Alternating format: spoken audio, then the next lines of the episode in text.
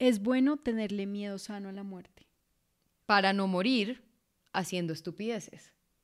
Es un buen punto. Un instinto de supervivencia.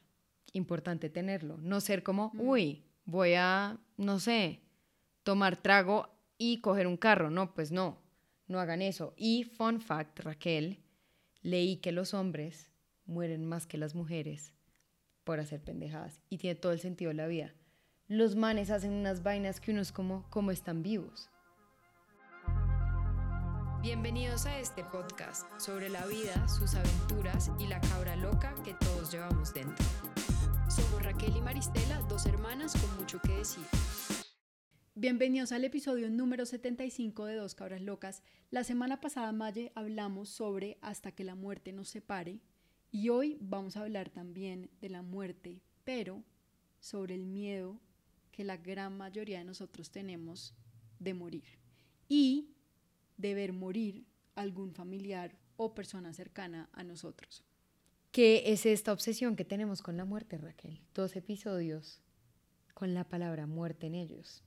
Qué tema tan sensible, complejo, y a mí sí me da mucho miedo la muerte, sobre todo la muerte de mis papás. Ese es un tema que desde chiquita me ha traumatizado porque mis papás me tuvieron pues como viejos. O sea, mi papá tenía 48 años cuando nació este hermoso repollo.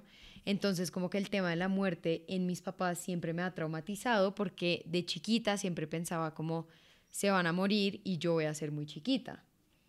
Siguen vivos, gracias al Señor, pero igualmente sí pienso mucho en la muerte de Raquel, de mis papás, de la gente que amo y me da demasiado pánico, como que intento ser racional porque sé que no hay nada más allá de la muerte y no hay nada que no pueda hacer en absoluto, pero me paraliza el hecho de pensar que alguien que yo quiera se pueda morir, porque la verdad es que tampoco he experimentado una muerte de un familiar de primer grado, ¿no? Como hermano, papá, y ya.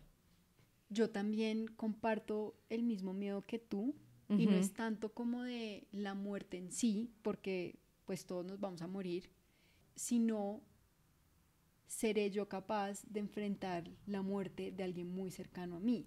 Como por ejemplo, yo he pensado, si tú te llegas a morir, yo no sé cómo podría avanzar con mi vida.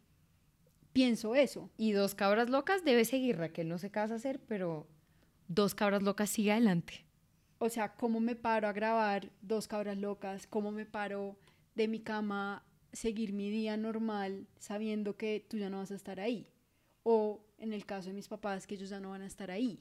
Entonces, no me da tanto miedo la muerte, sino es el después de una muerte cercana, de uno cómo literalmente lidia con la ausencia de esa persona. Y yo creo que en gran medida es porque el concepto de muerte que uno tiene es muy negativo.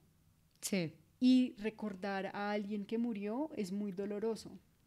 Pero ¿por qué tiene que ser doloroso? Porque no recordar a esa persona y decir, wow, tuve una relación súper chévere con esa persona, me reí mucho con esa persona, y no decir como, ah, ¿por qué no está? Porque es que en algún punto ni uno va a estar. Respondiste la primera pregunta, que es, ¿crees que la sociedad hace que la muerte sea más difícil de superar? Y yo creo que 100% sí. Tipo, uno de chiquito en el colegio nunca le hablaban de eso. Como que uno aprende la muerte, ya sea porque le toca verlo o porque ve a alguien llorar o a alguien pasar por una muerte y como que uno le coge mucho miedo porque es algo que se vive con tanto dolor y tanto sufrimiento que yo creo que uno de chiquito se va haciendo la idea de que es la peor tragedia que uno le pueda pasar. Y lamentablemente yo creo que en los colegios hace mucha falta como educación emocional, ¿no? Y como hablar de nuestras emociones, como regularnos en nuestras emociones, y eso incluye la muerte. Me hubiese gustado y me gustaría ver como que habláramos de la muerte en espacios así, intentando normalizarla, porque la realidad es que literal es la única cosa que todos compartimos en común, es que nos vamos a morir en algún momento de nuestras vidas. Y pagar impuestos. Exacto, como nuestro episodio, trabajar, pagar impuestos y morir, para que vayan y lo escuchen. Entonces, si es algo tan común y es el destino que todos compartimos, ¿por qué le tenemos tanto miedo y por qué lo vemos tan negativamente, Raquel Gómez? Yo creo que también tiene que ver con el rito de la muerte. en nuestra sociedad colombiana y en muchas otras sociedades, porque creo que en mi conocimiento en Latinoamérica, México es el único que tiene como un concepto diferente de la muerte, pero ir a un entierro es horrible. Ir a un velorio es horrible, es muy triste, todo el mundo está de negro. A uno de chiquito, por ejemplo, no lo llevan a los entierros, pero uno sí ve entierros en películas y son muy tristes. Es un día todo gris, oscuro, y va bajando el ataúd y alguien rompe en llanto y es como todo esto tragedia triste. la palabra rompen llanto. Literalmente es así. No, pero sí rompen en llanto. Rompen en llanto y uno es como, wow, qué tragedia. Imagínate que los funerales fueran como una fiesta electrónica. Ta, ta, ta, y el mundo se fuera vestido de color. Literal, ojalá viéramos la muerte así, o por lo menos como que celebráramos a la persona, pero todo es una lloradera, ni la más salvaje, que obviamente, pues qué miedo que alguien se muera, porque no es como, uy, los invito a la muerte de Raquel, va a ser una rumba electrónica, no, es como los invito a la muerte de Raquel, vengan todos preparados para llorar. Y yo siento que eso ha cambiado un poquito porque ahora hay gente que lo considera como celebración de la vida de la persona. Y eso es lo que debería ser, sin duda, como celebrar literal su existencia, su paso en esta tierra, las cosas lindas que dejó, la huella que dejó, los hijos, bueno, lo que sea, y no esta tragedia de es el fin. Exacto. Por eso algún día quiero ir a la celebración de Día de los Muertos en México. Sí, porque siento que ellos como que ese día, en vez de llorar, se reúnen es a recordar a la persona y a comer y mantienen los recuerdos vivos de ese ser querido que ya no se encuentra en este plano terrenal, sino quién sabe dónde. En ninguno, porque la muerte es el fin. Pero bueno, o no se sabe. Para los que creen en en algo más allá. Última pregunta, Raquel, antes de entrar en materia. ¿Qué te da más miedo, tu muerte o la muerte de algún familiar? Hmm. Creo que es una pregunta difícil de responder. Es bastante difícil de responder porque mm, depende. Digamos, si yo me muero en mi sueño, hmm, ni idea. Sí, ni idea. Pero por ejemplo, una muerte dolorosa, eso debe ser muy duro uno como, digamos, aceptar en ese momento que uno se va a morir, em, pero también ver a alguien que uno ama irse. No, me parece muy duro. Yo la verdad no sé cuál de las dos. Yo iba a decir la muerte de alguien más, pero después también pensé en mi propia muerte y sobre todo a esta edad creería que mi muerte. Porque obviamente no estoy lista para morir, me tengo 27 años, como que si digamos me da una enfermedad loca y me muero, sería muy duro aceptarlo, porque creo que entre uno más joven, pues obviamente más ganas de vivir, más proyectos, más de todo literal. Entonces en ese momento de mi vida tendría que responder que mi muerte me daría más miedo que, no sé, digamos, la muerte de mis papás. Y a mí el tema de la muerte me genera mucha ansiedad, Raquel. Mi propia muerte, la muerte de los demás, como dije, la muerte de mis papás siempre me ha paniqueado, pero yo también pienso mucho como si no vivo mi mejor vida y me muero en cinco años? ¿Será que hice las cosas bien? ¿Será que dejo de ser esclava del capitalismo? Como que ustedes ven que yo toco mucho ese tema, ¿no? Como vivir nuestras mejores vidas ya, porque estoy obsesionada, como si de verdad me fuese a morir mañana. Y no sé qué tan sano sea eso, Raquel Gómez, pero bueno. Continuando, hablemos de las cosas que afectan cómo pensamos respecto a la muerte. Obviamente el punto número uno es nuestras creencias religiosas, el más lógico, Raquel lo acaba de tocar, como algunas creencias religiosas pues hacen, digamos, el tema un poco más dramático y difícil de aceptar. Acabo o no. Sí, es válido. Es válido y va a que en las creencias religiosas lo que leímos es que hay estudios que dicen que las creencias religiosas le pueden generar más miedo a la gente respecto a la muerte, ¿no? Por este tema como del castigo y de que puedes ir al infierno, pero hay otras personas que también los ayuda y les quita el miedo a la muerte, pues porque tu vida tiene un significado más allá. Entonces creo que según el ángulo que uno vea y experimente su religión, te va o ayudar a aceptar la muerte de una mejor manera o te va a generar más miedo y eso pues me pareció interesante. Otra cosa que afecta, Raquel, es la edad. Y extrañamente leí que entre más viejo, menos miedo le tienes a la muerte. Y yo pensaría que entre más viejo uno más miedo le tiene a la muerte, pues porque ya se acerca al fin. Pero lo que leí y lo que dicen los estudios es que la gente entre más vieja como que también ya acepta que viene el fin. Y también la gente más vieja pues ya vivió su vida. El que tiene, no sé, 80 años y ya se casó, ya se retiró, ya se divorció, ya tuvo hijos, ya pasó por una enfermedad, ya ha visitado países, bueno, ha hecho un montón de cosas, también entiende que su vida tiene un final. Entonces tiene sentido que uno de joven le cause más pánico la muerte, pues porque obviamente uno dice, es que tengo muchísimas cosas por vivir, es que no he hecho tal, es que no me he casado, es que no he tenido hijos. Así que por lo menos me tranquiliza Raquel saber que entre más vieja voy a aceptar más mi muerte. Pues sí, yo creo que tiene todo el sentido, especialmente cuando uno es joven, uno tiene mucha ilusión de hacer muchas cosas. Sí. Pero yo también pienso, digamos, si yo tuviera, no sé, 85 años, yo también quisiera ver mis nietos. O sea, siento que igual a cualquier edad, uno quiere vivir muchas cosas. Pero seguramente uno ya, entre más avanza en edad, sabe que eventualmente, creo que el humano que más ha vivido han sido 115 años. O sea, hay un límite. Conclusión, Raquel. Nos vamos a morir, fin del episodio, vuelva el otro martes, no mentira. Y el último aspecto que nos afecta sobre cómo pensamos de la muerte son los estilos de apego. Por ejemplo, una persona que tiene un estilo de apego inseguro, normalmente alguien que tiene miedo al abandono, que basa su felicidad en la relación con esa persona en particular, obviamente va a tener mucho miedo de que esa persona muera por ese mismo apego inseguro. Y una persona, por ejemplo, con apego seguro, que tienen relaciones duraderas, basadas en confianza, que logran expresar sus emociones y pensamientos sanamente, para ellos la muerte cercana de alguien va a ser mucho más fácil de procesar. ¿Qué piensas de eso? Pienso que mi estilo de apego es inseguro. Yo creo que el tuyo y el de la gran mayoría, el de todo el, mío también es inseguro. Pero porque no hablamos de los tipos de apego, yo siento que tú y yo hablamos del tema apego todo el tiempo, porque creo que es súper humano ser apegados y apegarnos a las personas. Desde chiquitos nos apegamos a nuestros papás emocionalmente. Es muy difícil no apegarse a los hermanos, no apegarse al novio, por ejemplo, em, no apegarse a los amigos, a la familia. El tema es cómo lo hace uno de forma segura. Excelente paréntesis, Raquel. Hablemos del apego rápidamente. Y la teoría del apego sugiere que nuestras relaciones tempranas con nuestros cuidadores sientan las bases para construir nuestras relaciones en el futuro, o sea, cuando ya estamos en edad adulta.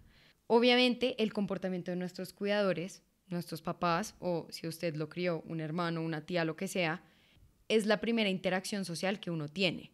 Entonces, de la relación con ellos, uno saca cosas como confianza, ¿no? Si uno confía en sus cuidadores, pues uno después tiene confianza con otras personas. Si te sientes seguro, porque si te sientes seguro con tus primeros cuidadores, pues después te puedes sentir seguro con otras personas y así sucesivamente. Leímos que hay cuatro estilos de apego. Los voy a leer y algunos se sentirán personalmente atacados, como yo me sentí. Así que Raquel, vamos a identificar cuál es nuestro estilo de apego. El primero, el seguro, el que todos quisiéramos tener, pero no tenemos.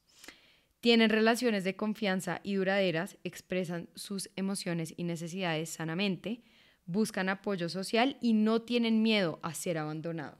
Clave, no tienen miedo a ser abandonados. El estilo de apego evitativo, tienen problemas con la intimidad, no pueden expresar sus emociones y necesidades y también no suelen priorizar las relaciones íntimas. Y por esto suelen tener pocas relaciones románticas. Este es como el que se cierra al amor porque recibió poco amor en su infancia. El tercero es el ansioso, que es el que tiene el miedo al abandono. Basa su felicidad propia en su relación con alguien más y crea codependencia emocional y suele necesitar estar todo el tiempo con su pareja. Y el último es el desorganizado que tiene relaciones de amor y odio, relaciones inestables obviamente. También tiene miedo al abandono y dificultades para intimidar y esta persona siente que no puede confiar en los demás. Raquel, yo me identifiqué con el estilo seguro, pero también con el ansioso. Nosotros crecimos en un hogar de mucho amor y mucha seguridad, pero yo 100% estuve analizando mis heridas de la infancia, que hablamos mucho acá en Dos Cabras Locas, y acuérdate una historia de mi infancia, que es que mi mamá tomaba siesta conmigo todos los días y me dejaba dormida para ir al gimnasio. Si ella volvía del gimnasio y yo seguía dormida, no pasaba absolutamente nada porque yo me despertaba y la veía. Pero si yo me despertaba y esa señora no estaba ahí, me sentaba en las escaleras y lloraba las horas que fuese necesarias llorar hasta que ella volviera. Y nadie me podía calmar. Y eso me puso a pensar, el abandono. Yo 100% es como, Raquel, no me dejes, no me abandones, Raquel Gómez. Entonces dije, como mierda? ¿Será que mi estilo de apego es inseguro y por eso le tengo miedo a la muerte de todo el mundo alrededor mío? O sea, no sé qué pensar. Este episodio me dejó mal. Estoy tostada. Le voy a pasar la palabra a Raquel porque no sé qué más decir. No, yo estoy de acuerdo. Ajá, no, tú estás loca. no estás loca. O si no, las dos estamos locas. Por eso, dos cabras locas. Literal. No, mentira. No, yo creo que igual. O sea, como dijiste, crecimos en un ambiente de mucho amor, seguro, pero yo creo que uno también como niño, pues uno tiene miedo del abandono. Y yo creo que uno de adulto, pues va obviamente trabajando en ese tema del abandono, pero pues no es fácil. No es fácil uno, por ejemplo, tener que lidiar con el abandono de una hermana, con el abandono de tu pareja, con el abandono de tus papás. Em, y yo creo que todos en el fondo tienen un poquito de miedo de ser abandonados por alguien que aman. Aunque algunos pueden lidiarlo mejor que otros, pero yo creo que desde chiquito uno debe tener como un poquito de miedo. Sí, uno le daba miedo, no sé, cuando uno estaba en el supermercado y se le perdía a la mamá 52 segundos. Yo siempre he sido una niña muy ansiosa. Y no sé por qué, porque por eso te digo, siento que crecimos en un ambiente muy seguro donde se nos dio mucho amor. El que es loco es loco, eso es lo único que puedo decir. O sea, yo, literalmente. Todos tenemos que lidiar con nuestras emociones inteligencia emocional de la que hemos hablado, que no es fácil de lograr. En nuestro caso, pues yo también me identifico con el seguro ansioso. Pero muy raro Somos hermanas. Igual me parece extraño que nos identifiquemos con uno seguro, con el apego seguro, pero con el ansioso al mismo tiempo. Dos cabras locas busca ayuda psicológica para entender qué putas nos pasa. Gracias. Si alguien es psicóloga y nos quiere explicar porque siento que sufro de dos tipos de estilo de apego. Por favor, escríbanme por Instagram una explicación porque en verdad la necesito. Pero bueno. Yo, por ejemplo, cuando era más joven, también tenía el evitativo. Porque tenía miedo a que me hicieran daño. ¿Y te acuerdas que yo era como, no espero nada de nadie? Porque si uno no espera nada de nadie, nunca lo pueden herir. Esa soy yo, literal. Bueno, también tienes el evitativo. Raquel, esto va de mal en peor, estamos descubriendo que tenemos todos los estilos de apego. Esto me acuerda a la película Split, el man que tiene múltiples personalidades, tú y yo, Split. No, yo creo que uno tiene un poquito de cada uno, pero tiene que haber uno dominante, que sea como este es tu estilo de apego. No sé qué decir, ya no quiero hablar del apego, continuemos con la muerte. Busquemos psicóloga. Buscamos psicóloga para dos cabras locas, continuemos con la muerte porque el apego como que nos terminó de fritar. Volviendo a la muerte, hay un estudio que leímos que dice que aquellos que le tienen miedo a la muerte sufren de duelos más prolongados. Este estudio, esto es lógico. Si uno, entre más miedo le tienes a la muerte, pues obviamente más duro te va a dar el duelo cuando tengas que pasar por él. Así que Raquel, vamos a hacer las paces con la muerte. Ya que no pudimos hacer las paces con nuestro estilo de apego, por lo menos intentemos aceptar la muerte en este episodio les tenemos un par de tips para empezar a aceptar la muerte. ¿Ok? ¿Estás lista, Raquel? Estoy lista. Voy a empezar yo y no quiero que nadie diga como estos tips son obvios, porque a veces lo obvio no es tan obvio. A veces el sentido común no es tan común. Número uno, nuestro tiempo es limitado. Piensa Raquel que si viviéramos para siempre, o sea, si fuésemos como Edward Cullen en Twilight, uno no haría ni mierda. Porque es que si yo me fuese a morir nunca, yo también me estaría rascando la barriga. O sea, me valdría mierda absolutamente todo. Porque es que no tengo nada por vivir porque voy a vivir para siempre. Entonces la mortalidad sí hace que uno quiera vivir la vida de una mejor manera. No hay dos vidas, no hay tres vidas, hay solo una. Es obvio y todos lo sabemos, pero uno igual malgasta mucho tiempo de su vida. Pero a veces malgastar unas horitas En, TikTok. no está mal. No, mentira. O sea, yo creo que tienes toda la razón. A veces a uno se le olvida que no hay segundas, ni terceras, ni cuartas oportunidades para vivir una vida plena, sino que literal estamos acá por un momento definido y ya. Entonces, yo creo que tratar de vivir una vida plena y tener muy presente de que solo estamos acá por un tiempo limitado. Amén, Amén. amén. Mark Twain decía, Raquel, el miedo a la muerte sigue al miedo a la vida. Un hombre que vive plenamente está dispuesto a morir en cualquier momento. Ese Así- sí no lo entiendo. la verdad. Conclusión, estén dispuestos a morir en cualquier momento si han vivido una vida plena. Claro, pero si uno tiene 20 años, Pero Raquel, uno no puede decir cuándo se va a morir. De verdad que me da miedo mi muerte, pero si yo me muero mañana, empecé el podcast, me enamoré, a pesar de que yo que no creo en el amor. Em, tuve amistades, viajé. Solo me faltó experimentar como el amor de tener un animal, pero de resto estoy tranquila. Hice muchas cosas, tuviste animales, nuestras tortugas. pero no las amé locamente. Las perdiste, Mm. literalmente. perdí las tortugas, pero me encantaría como amar un gato. Me faltaría eso. Pero he hecho todas las cosas que quiero hacer. Me alegra mucho escuchar que has vivido una vida plena. Se me acaba de quitar el miedo a la muerte. Se me quitó. No, de verdad, muy lindo eso. Y cuando te vas a vivir sola, yo te voy a regalar un gato. Gracias. ¿En verdad ¿En es? verdad? Bueno, ya quedó grabado para siempre, así que ¿En te tocó regalármelo. Yo te lo voy a regalar. Siguiente, vivir en el presente. Yo una vez en TikTok, TikTok. nuestra fuente número uno de información, Ajá. Aunque me tocó borrarlo porque ya Eres adicta, mal. era adicta, entonces un detox de TikTok. Escuché que... Ah, no, mentira, eso te lo escuchó una amiga psicóloga. Ok. Mentira, no fue TikTok, sino fue mi amiga psicóloga, que dijo que las personas que viven en el futuro sufren de ansiedad y que las personas que viven en el pasado sufren de depresión. Ok. Sí. Cuando tú vives en el pasado estás pensando, ay, ¿qué hice? Ta, y eso te genera tristeza. Cuando vives mucho en el futuro de qué es lo que va a pasar, eso te genera obviamente mucha ansiedad. Entonces, por eso la meditación me parece una muy buena técnica. De hecho, hay una aplicación que me bajé hace poco de Google que se llama Balance. Están dando una membresía por un año gratis. Dije como, ok, muy buen deal. Me la bajé y todos los días estoy intentando meditar tres minutos y le enseñan a uno a respirar. Y cuando tú te enfocas en la respiración, como que todo tu foco está en eso, que tus pensamientos se centran es en respirar.